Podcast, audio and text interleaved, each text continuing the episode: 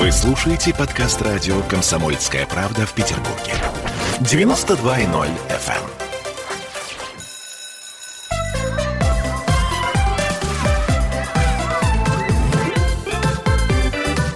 эм. Родительский вопрос. Всем доброго утра.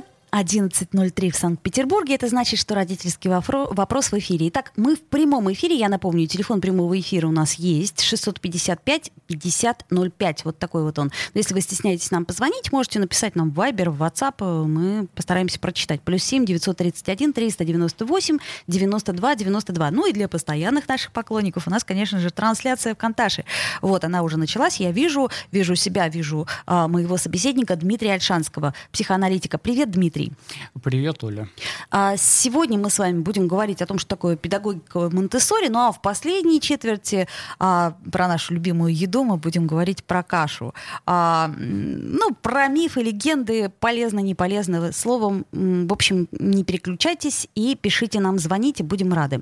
Дим, а, а вообще Монтессори — это такая а, мифическая фигура. Я вот когда а, изучала ее биографию, а, размышляя о том, не отдать ли мне мне ребенка в садик Монтессори, я э, удивилась тому, что она начинала свою работу с умственно отсталыми детьми. И, собственно говоря, на этом и э, построен ее метод.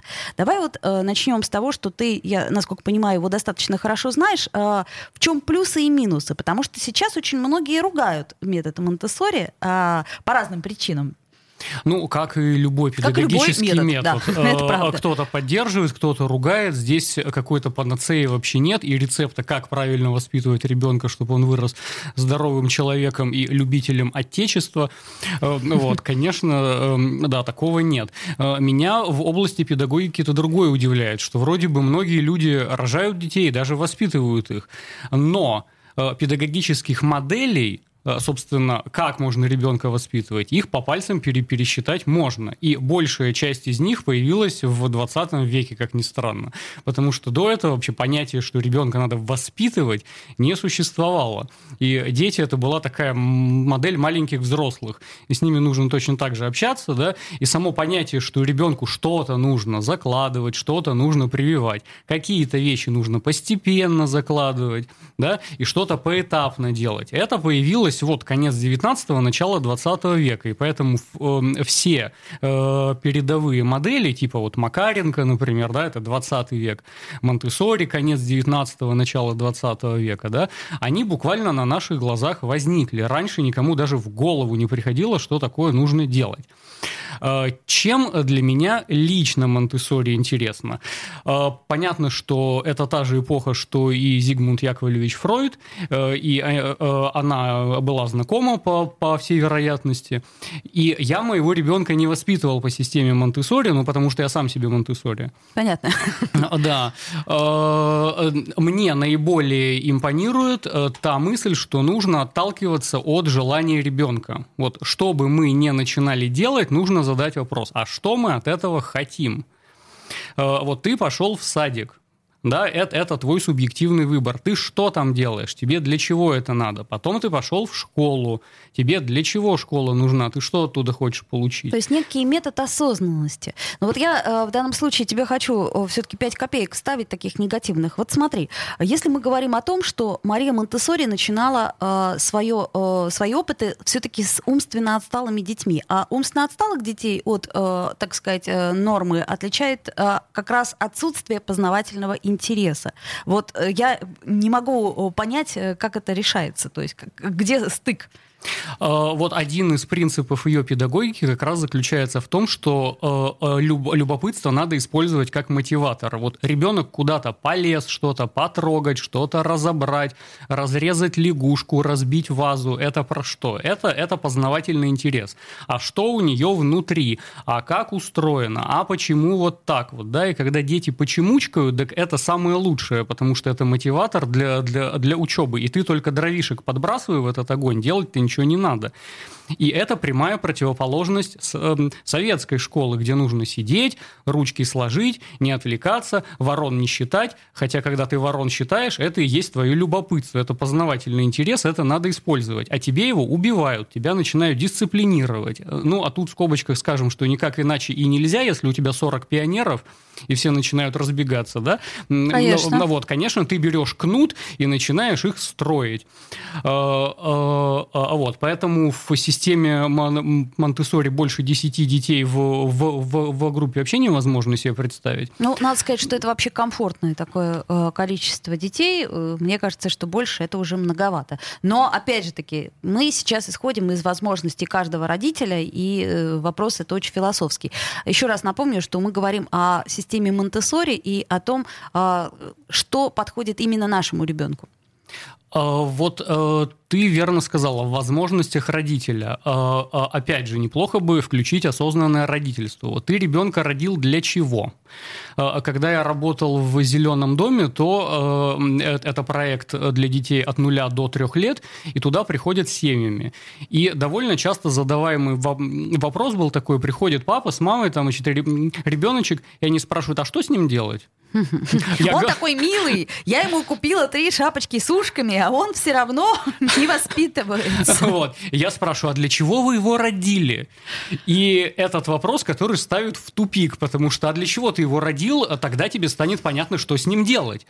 Если ты его родил для того, чтобы он превзошел тебя, да, я, я вот не вышла замуж за олигарха, а оно выйдет замуж за олигарха. Или станет да? чемпионом мира по э, фигурному катанию. Или нарисует прекрасную картину, станет физиком, математиком, ну, словом, реализует все нереализованности. Вот, то есть если это недореализованность родителя, который от ребенка начинает ждать, это одна история. Если э, э, это, это, это, это какое-то непонятное существо, которое от тебя что-то хочет, ты от него что-то хочешь, и ты самопознаешься через него, это другая история. Тогда и не надо его прокачивать, развивашки все эти, там, как научиться читать до года. А для чего, спрашиваю я, учиться читать до года?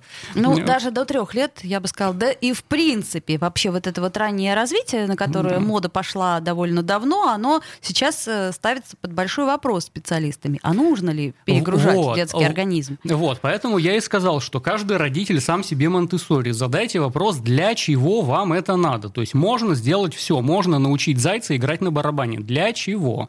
Да?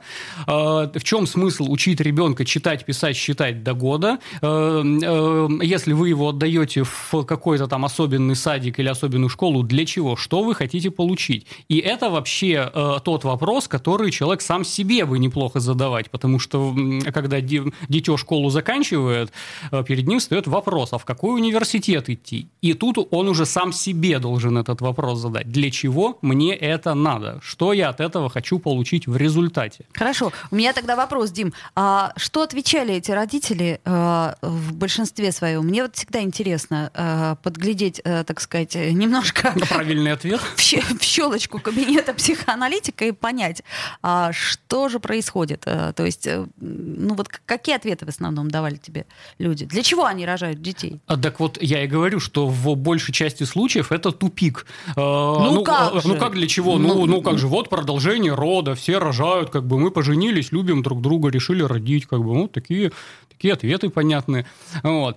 И Э, это тот вообще ответ, от которого ребенок как от трамплина должен оттолкнуться и что-то с этим делать. Э, у родителей были намерения, ожидания, желания, чаяния по поводу нас. Это не значит, что их нужно бежать и воплощать. Да, их, их, их можно совершенно спокойно отрицать, и с этим можно бороться, этому можно сопротивляться. Но они должны быть в любом случае. То есть типа, тебя в эту реальность забросили для чего? Вот ты здесь для чего? В чем смысл твоей жизни по версии родителей? Э, а ты можешь это переформатировать, ты можешь это видоизменять, естественно, но трамплин, от которого отталкиваться, неплохо бы бы, чтобы он был. Вот. А если ты просто родился на свет, потому что, ну, вот так надо, и э, хорошим мальчикам и хорошим девочкам так предписано жениться и рожать, э, да, то это неосознанное родительство, и тогда непонятно, а ты здесь для чего?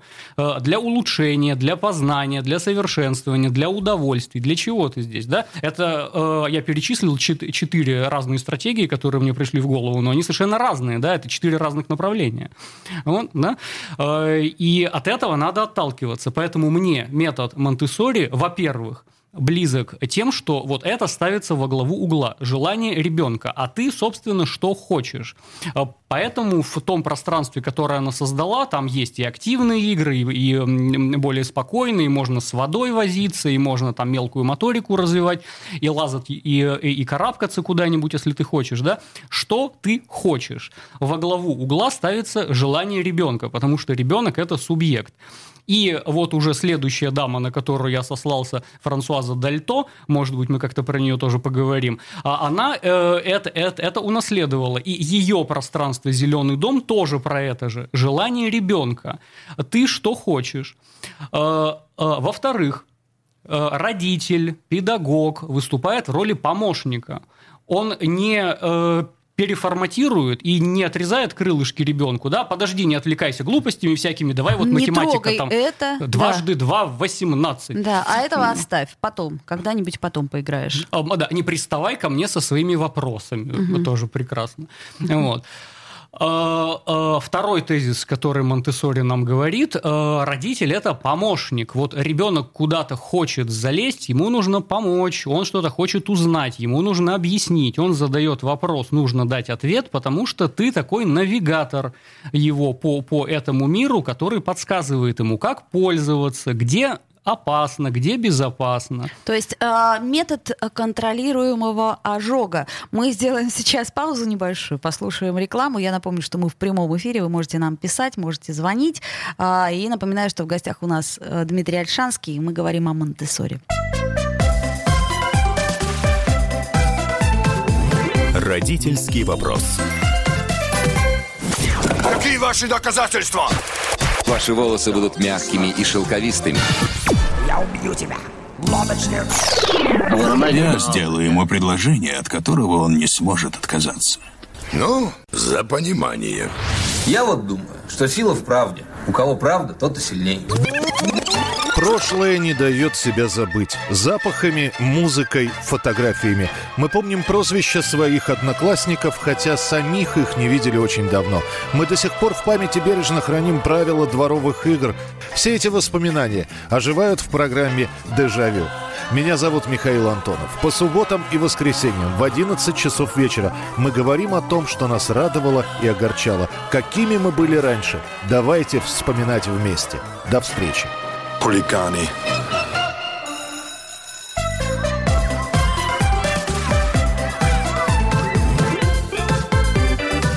Родительский вопрос. 11.16 в Петербурге. Мы продолжаем говорить о Монтессори, о том, чем этот метод отличается от других и зачем его, например, если мы хотим, нам надо выбрать. И подходит ли он нашему ребенку. Но это, на эти вопросы в основном можете ответить вы сами. Но мы сегодня с психоаналитиком Дмитрием Альшанским пытаемся э, понять для себя, э, что э, отличает и какие плюсы-минусы есть в этом методе. Итак, а, Мария Монтессори, классный педагог, очень а, необыкновенная, на мой взгляд, женщина, создавшая целую школу, которая, собственно, существует и по сей день. И школа сейчас стала некой элитной школой, насколько я понимаю. И эти садики Монтессори, они, увы и ах, а, как-то говорится, цены кусаются. Ну, у нас все, что не совок, это, это элитная школа. Увы, да. Да. Итак, метод Монтессори. Значит, э, мы идем от э, ребенка. Что хочется ребенку, смотрим, что он выбирает, и, исходя из этого, предлагаем ему что-то похожее. Вот это вообще штука мировоззренческая, да? Э, ребенок родился, и он вам ничего не должен. Он не должен вас радовать, он не обязан со, со, соответствовать вашим ожиданиям. Это вот я тоже многим пациентам говорю. Вы здесь не для того, чтобы всех нас осчастливить. Как ни странно. Да, то есть иногда ты можешь быть веселым, иногда ты можешь быть грустным, иногда ты можешь быть добрым, иногда ты можешь злиться. Это нормально. И когда ты всех ненавидишь в некоторые минуты своей жизни, это вполне нормально. Да, и ты не обязан постоянно излучать по, по позитивчик и бело, бегать босиком по ромашковым полям каждый день, да? Вот. Э, и это мировоззренческая вещь. Вот неплохо бы э, родителей в этой парадигме воспитывать. Э, э, ребенок не обязан вам ничего из, из, из, из того, что вы там не, не закончили в своей жизни, не, не дореализовали у себя, и не надо с больной головы перекладывать на здоровую. Вот. И тогда вы сам себе монте С ребенком можно договориться о каких-то вещах. Да? Вы, вы видите, что к чему-то у него душа лежит, к чему-то склонности есть, и ему туда надо, ему туда хочется. И дальше можно это намерение и желание его обламывать, а можно, наоборот, укреплять и помогать ему. И вот я на этом как раз остановился, что роль родителя в том, чтобы быть помощником. Вы видите, что ребенок хочет залезть на елку. Нужно объяснить все последствия залезания на елку, а дальше помочь ему это сделать. Да, а кому... Несмотря на то, что это опасно, может быть. Ну так. В, это в, нужно в объяснить, угу. да. Э, потому что Задача родителей-то в чем заключается? Задача родителей в том, чтобы сделать автономного человека, который в тебе не нуждается. Вот это тоже одна из формул, которые я повторяю. Родитель нужен для того, чтобы в какой-то момент он был не нужен. Да, увы, мы про это забываем. Наш мальчик, мой сыночек, а, да. моя мы, девочка. Мы переболели корью. Мы, да, мы покакали. Да. А, а, то есть, чтобы у него была автономная система ценностей, автономная эм, система мировоззрения, чтобы... Э, э, понятно, что это близкий человек, любимый человек, он приходит в гости, он может спросить, папа, я не понимаю, вот там то-то и то-то. Папа, дай денег. А подскажи мне. Э, денег, оно должно само зарабатывать после 18 лет. Да? Э, э, ни копейки денег после 18 детям не давайте. Серьезно? Э, а, а, а обучение? Вот я, например, против платного обучения, считаю, что пока есть возможность получить бюджетное обучение, надо его получать. Э, опять же, вещь мировоззренческая. Э, если кому-то прямо очень хочется учиться на какой-то специальности, которая только платно, ну... Ну, это, только, да, но это э, редкость. Ну, сейчас практически IT везде платный проходной балл 300, понимаете? Ну, да. ЕГЭ нужно написать три экзамена на, на 100 баллов. Ну, очень мала вероятность. Да, хотя бы одну запятую пропускаешь, и ты уже не айтишник после этого. Вот, то есть мировоззренческая вещь. Может быть, стоит вложить какую какую-то сумму денег, если э, ребенку прямо очень это хочется. Э, когда у меня в семье такой вопрос возник, э, э, мое потомство сказало, я буду учиться только бюджетно, вот я только своим мозгом хочу пробивать себе дорогу. Прекрасно. О, окей, окей, решение, да, я никак к этому не отношусь, то есть это твоя жизнь, ты решил вот так вот, давай, твоя башка, пробивай ей стены, я посмотрю и поддержу тебя в этом, и лайкну тебя в этом, молодец. Вот. То есть тут правильного ответа нет. Кто-то решает так, кто-то иначе. А хорошо, а еще есть э, вот у меня такой вопрос. Вот смотри, сейчас э, все дети после 12 лет, они мечтают стать блогерами и считают, что, в общем-то, это и принесет э, основной доход, ничего не делая.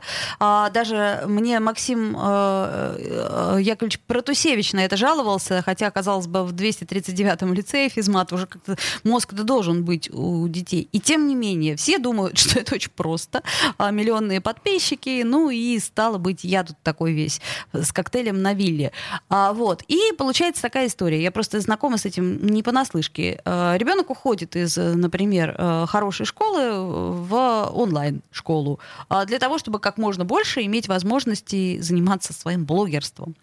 А, поддерживать. Вот где грань между поддержкой и тем, что остановись, ты делай, делаешь глупость. Вот тонкий момент – э, должны быть вводные. Э, ты хочешь быть блогером для чего?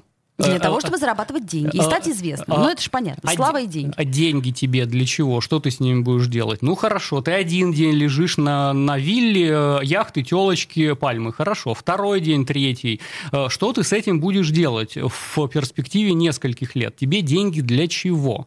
Да, а, то есть ребенок, который мечтает о деньгах, у него нет правильных вводных. Деньги – это инструмент экономический, с ними что-то надо делать. Когда у тебя сундук золота, это просто бесполезно, да, с ним ничего делать невозможно. Деньги должны работать. Если у тебя куча денег, ты должен что-то создавать, строить. А если мозга нет, то строить как бы а, не а, Тогда у тебя и денег не будет, если мозга нет. Тут все очень просто. Замкнутый круг получается. Да. Вот, поэтому все логично, понимаешь, Оля, жизнь очень справедливая если мозга нет, ты не заработаешь нифига. Вот. А, то есть нужно создавать рабочие места, нужно что-то делать. Да, просто лежать и, и пить джус на, на берегу океана не получится. Вот. Потом слава тебе для чего? Что с этим делать? Как этим пользоваться? А тебе не хватает внимания, может быть? тебе лайков не хватает, иди на ручки поглажу, это называется. Вот. Если тебе славы нужна, ну, а как бы иди, папа тебя обнимет. Вот еще чу- чудная у Марии Монтессори есть э, история воспитания трудом. А, то есть мы заботимся о чистоте. А, это, кстати, привет Макаренко, да. А, то, что мне тоже, в общем-то, им, им, им, им импонирует, нужно не теоретические знания давать, а позволять ребенку самому находить знания. Ты не знаешь, как что-то устроено, а ты поставь эксперимент. И не просто в учебнике по физике прочитай, а иди подбрось яблоко и посмотри, с каким ускорением оно падает. А, например, муха, которая падает с высоты небоскреба, она может разогнаться так, что пробьет асфальт. Э, вот. Или эм, вот это э, один из вопросов, который совершенно четко тестирует, ходил ребенок в садик или не ходил. Представь себе, значит, шарик движется по спирали, и потом спираль заканчивается. Дальше шарик продолжит движение по прямой или тоже по спирали? Хороший вопрос, чудесно. Вот, ребенок, который не ходил в садик, он, он говорит, э, по, по спирали, потому что он никогда этот опыт не ставил в жизни. Ребенок, который это проделал хотя бы раз в жизни, он знает, что шарик дальше по прямой движется, потому что... Спираль кончается. Потому что спираль кончается, и центробежная сила пропорциональна квадрату ускорения. Э, э, вот это проходит в, в шестом классе. Но ребенок, который хотя бы раз в жизни катался на роликах по кругу, он прекрасно знает, что его сносят. И нужно наклоняться, при этом наклоняться в квадрате э, своему ускорению. Если ты чуть-чуть ускорился, то тебе сильно приходится наклоняться, потому что квадрату скорости пропорционально. Да?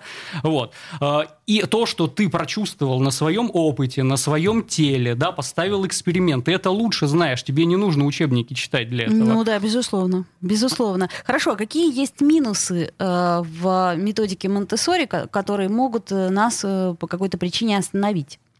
Ну, критикуют, в общем, традиционную систему Монтессори за то, что это такой чистый бихевиоризм. Э, да, ребенка учат каким-то практическим навыкам, практическим знаниям.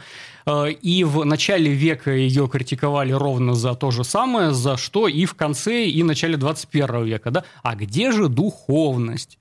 Вот. А, а, а, где же духовное воспитание? А почему вот все только про труд, про познание, про науку, про интеллект? А где же душа ребенка? А почему ему не преподают какие-то вот возвышенные эстетические вещи? Ну, то есть очень практично, слишком практично. А, да, хотя я, я никакого противоречия здесь не вижу. Ну, водите ребенка в, в Эрмитаж, где руками трогать нельзя, но можно трогать глазами. Э, и трогай глазами все, что вокруг тебя происходит, и исследуй, анализируй, пожалуйста, ровно то же самое. Эм, кар картины для того и созданы, чтобы их не руками трогать и не распиливать, а трогать их глазами. Эм, вот, поэтому руками своих глаз э, их можно потрогать очень легко. Понятно. Ну, э, в общем и целом мы дали э, такое прикосновение легкое к педагогике Монтессори. Ну вот если бы я выбирала, я бы выбрала ее и для себя, и для своего ребенка. Потому что мне кажется, что через практическое знание э, гораздо э, легче э, воспринимается мир, и ты начинаешь понимать, по крайней мере, точно, чего ты хочешь, а чего не хочешь. А, ну, наверное, на каком-то этапе, может быть, свобода выбора это и не так плохо. Дмитрий Альшанский, психоаналитик, был у нас в гостях гостях. А, мы вернемся после рекламы и после новостей и поговорим о каше. А, тоже очень полезная вещь, не менее полезная, чем Монтессори. Ну, по крайней мере, я на это надеюсь. С удовольствием послушаю за кадром. Спасибо за внимание. Итак, а, напомню, что мы в прямом эфире, что у нас есть телефон 655 50 05, а также Viber, WhatsApp, и ВКонтакте у нас есть трансляция, вы под ней совершенно спокойно можете нам писать, мы ответим. Родительский вопрос. В Ленинграде открыт рок-клуб. Рок-н-ролл жив пошли на работу к Борису Борисовичу Гребенщикову, и Борис Борисович сторожил эту баню. Первые рок-группы. Я говорю, а дай мне кассетку послушать. А я тебе, говорит, сейчас спою. И вот, видите, Цой мне одному, он мне поет все. Восьмиклассницу, гуляю. И меня уже так вставило. Первые фестивали. И там, и там был сидячий зал, и там, и там было жюри. Более того, жюри выдавало всякие грамоты и дипломы, которые впоследствии по жизни могли очень даже пригодиться. И настоящий драйв 80-х. Часто это заканчивалось все визитом в милицию. Легенды и мифы Ленинградского рок-клуба. Каждую субботу в 21.00 на радио «Комсомольская правда» в Петербурге.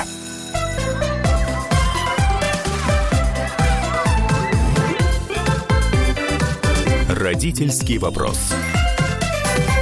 11.33 в Петербурге. Мы продолжаем говорить с вами о наших детях. И сейчас мы поговорим о еде.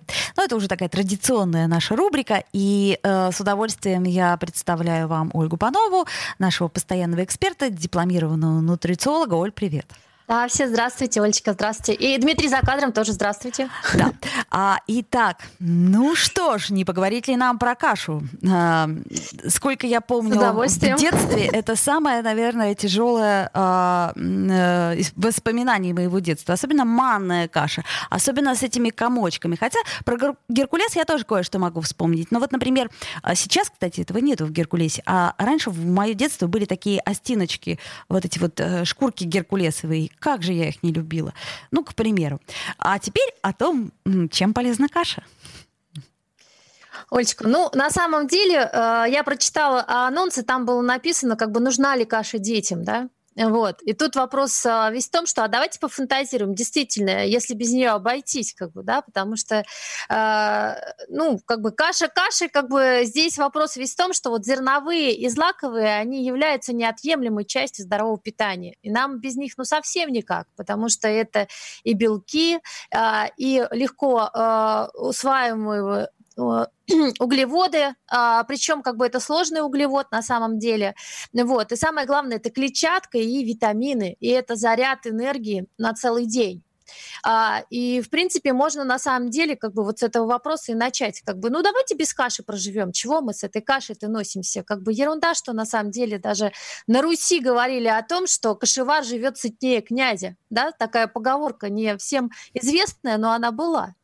Вот. И здесь вопрос весь в том, что а, если мы рассмотрим, вот, э, ну, все видели картинки пирамиды питания, то, в принципе, самая основа – это как раз-таки зерновые злаки, собственно говоря, чем каша и является. И э, самый, самый важный момент, что во всем в этом, э, если говорить о норме потребления взрослого человека, то взрослому человеку там 200 грамм в день, как бы этого нужно кушать, половина из этого всего должна составлять как минимум э, цельнозерновых э, культур, да, вот. И здесь я провела опрос среди своих подписчиков так. а, и, и выяснила, что а, 70% кашку кушают, а 30% не кушают. Это мы говорим о взрослых людях, да, сейчас? Это мы говорим о мамах с детьми. Угу. То есть здесь вопрос весь в том, что как бы если мама э, кашу не ест, ну мы с вами все время к этой теме да, возвращаемся. Да, да. Хочешь, да, чтобы то... ребенок читал, читай сам. И точно так же и с да, едой у нас. Да, угу. да, да. Вот. И поэтому как бы, ну может быть у них такие же воспоминания, Оль, как у вас, как комочки, вот эти вот, ну там штучки сами по себе во все, да. Угу. Ну вот. Манная каша сейчас на самом деле как бы есть э, такая, которая вообще без комочков варится. Знаете, да, об этом? Нет, вот. не э, знаю. Это, это первое. Второе, то, что касается, например, того же самого Геркулеса. Этот Геркулес, на самом деле, был очень-очень полезен, и он вообще, в принципе, очень полезен. Но сейчас можно вот эти вот хлопья, хлопьями заменить органическими, и там нету этих штучек, и совершенно получается э, шикарнейшая консистенция как бы всего этого. Это правда, вот, зря и... мы в детстве мучились. То есть, э, в общем, да, да, да. все обошлось. Но что, что делать? На нас как раз-таки, как на кроликах, вывели то, что сейчас, то, чем могут наслаждаться наши дети, ну и мы в том числе тоже. Вот. Поэтому здесь как бы кашку на самом деле лучше ребенку, конечно, давать, потому что если, допустим, ребенок э, мало ест э, и, ну, в принципе, как-то, знаете, как бы, допустим, есть дети, у которых своеобразное э, питание родители налаживают, например, по прикормам, по всему остальному, mm-hmm. и они твердую не очень любят, да, то, ну, каша это в принципе такой выход. Потом каши вы, опять же, те же самые фрукты, ягоды можете добавить, там, сухофруктики. Ну, вот у нас как, как раз здесь... вопрос есть, Алиса спрашивает, а, а как лучше и полезнее есть кашу с сахаром или без? Или, может быть, с вареньем? Ой, ну как полезно. Значит, самое главное, э, кашу есть. Угу, понятно. Вот. Значит, каша это на самом деле достаточно низкокалорийный продукт, но чем больше вы вбухиваете туда сахара, тем он на самом деле как бы получается у нас и не такой как бы низкокалорийный продукт. А, добавить чуть-чуть сахара, ну, с одной стороны, ничего страшного, но если у ребенка в питании утром нет сахара, это, в принципе, намного-намного лучше, чем когда он есть. Вот. Но я честно хочу сказать, у меня, допустим, э, дочка, ну вот, ну вот совсем она не э, любит, э, я не добавляю ни соль, ни сахар, когда варю кашу, но э, ложечку маленькую чайную варенье домашнего я добавляю. Вот она вот любит э, вкус домашнего варенья. Если это в, в таких небольших количествах и тот же самый как бы сахар, как бы, ну, чайную ложку, ну, на самом деле ничего страшного. Пусть он скушает, пользы от каши больше, чем, чем вред от сахара. самом деле да, Понятно. Да, да, Хорошо, да, договорились. Оля, мне бы хотелось, чтобы мы составили э, такой топ-5 или топ-10 полезности каш. То есть вот, а, условно говоря, у нас есть там всякие крупы типа гречки, есть еще а, перловка, например, есть манка, есть а, пшеничка, и многие это, я вот просто вспоминаю еще вот меню а, детского сада, там еще кукурузная каша. То есть вот есть как пшеная, кстати, есть какой-то у нас а, топ-5 самых полезных каш? Ну, смотрите, на самом деле, э, почему в этом э, топ-5, который вы перечислили, перечислили, убрали овсянку, да? Потому что на самом деле, вот с моей точки зрения, овсянка по э, легкости приготовления, как бы по пользе, которую она несет, потому что, ну, на самом деле, как бы там большое количество витаминов и минералов, которые нужно ребенку. А, для меня это на самом деле номер один вот именно, ну, там, в питании, тем более, как бы она по вкусу такая достаточно, э, скажем... Э, Терпимая, в хорошем смысле слова. Любимая, нейтральная, да, то есть здесь нет каких-то перекосов. Вот.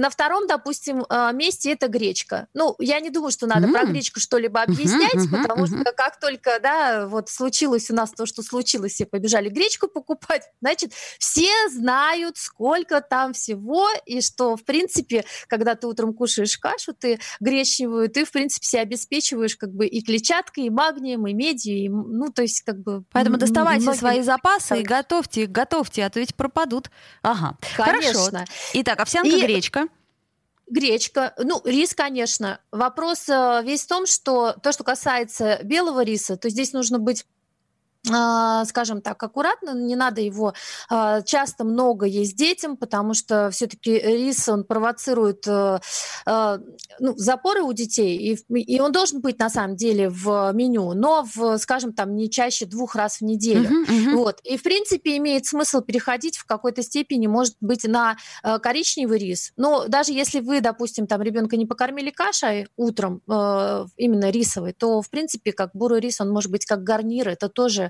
э, засчитывается, да. Mm-hmm. Вот. Пшено. Ну, на самом деле пшено э, достаточно сейчас, мне кажется, что за, забытые, и, ну, мне так кажется, во всяком случае, то, что я вижу по вопросам родителей. Но вот я лично с таким, на самом деле, трепетом вспоминаю, у меня бабушка пшенную кашу с тыквой готовила в печке.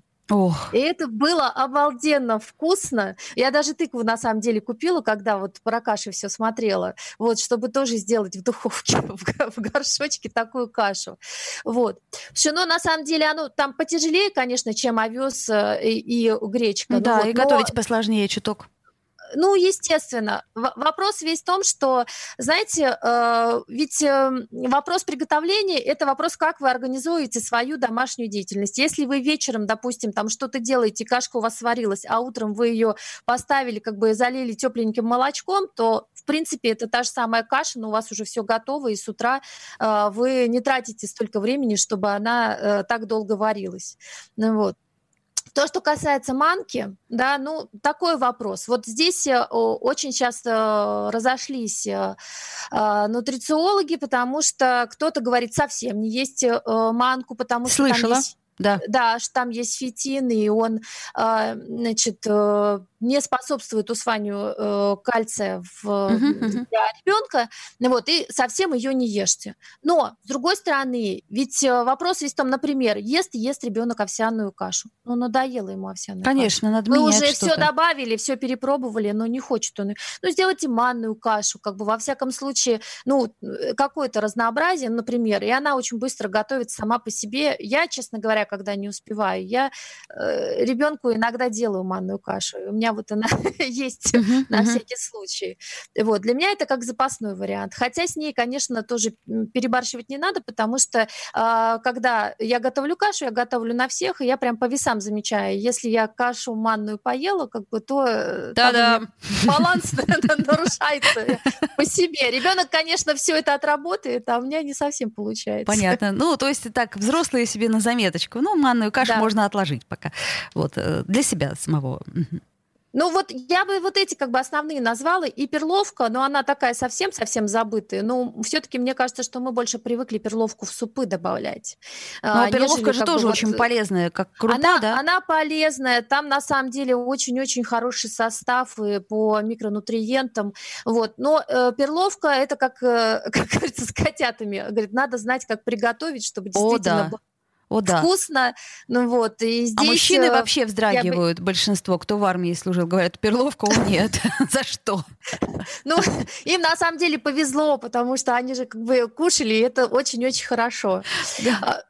Вот здесь, на самом деле, Оля, еще один момент хочу добавить, что если, например, ну, ребенок ел-ел каши, э, вот я очень часто тоже читаю, что ел каши и надоело.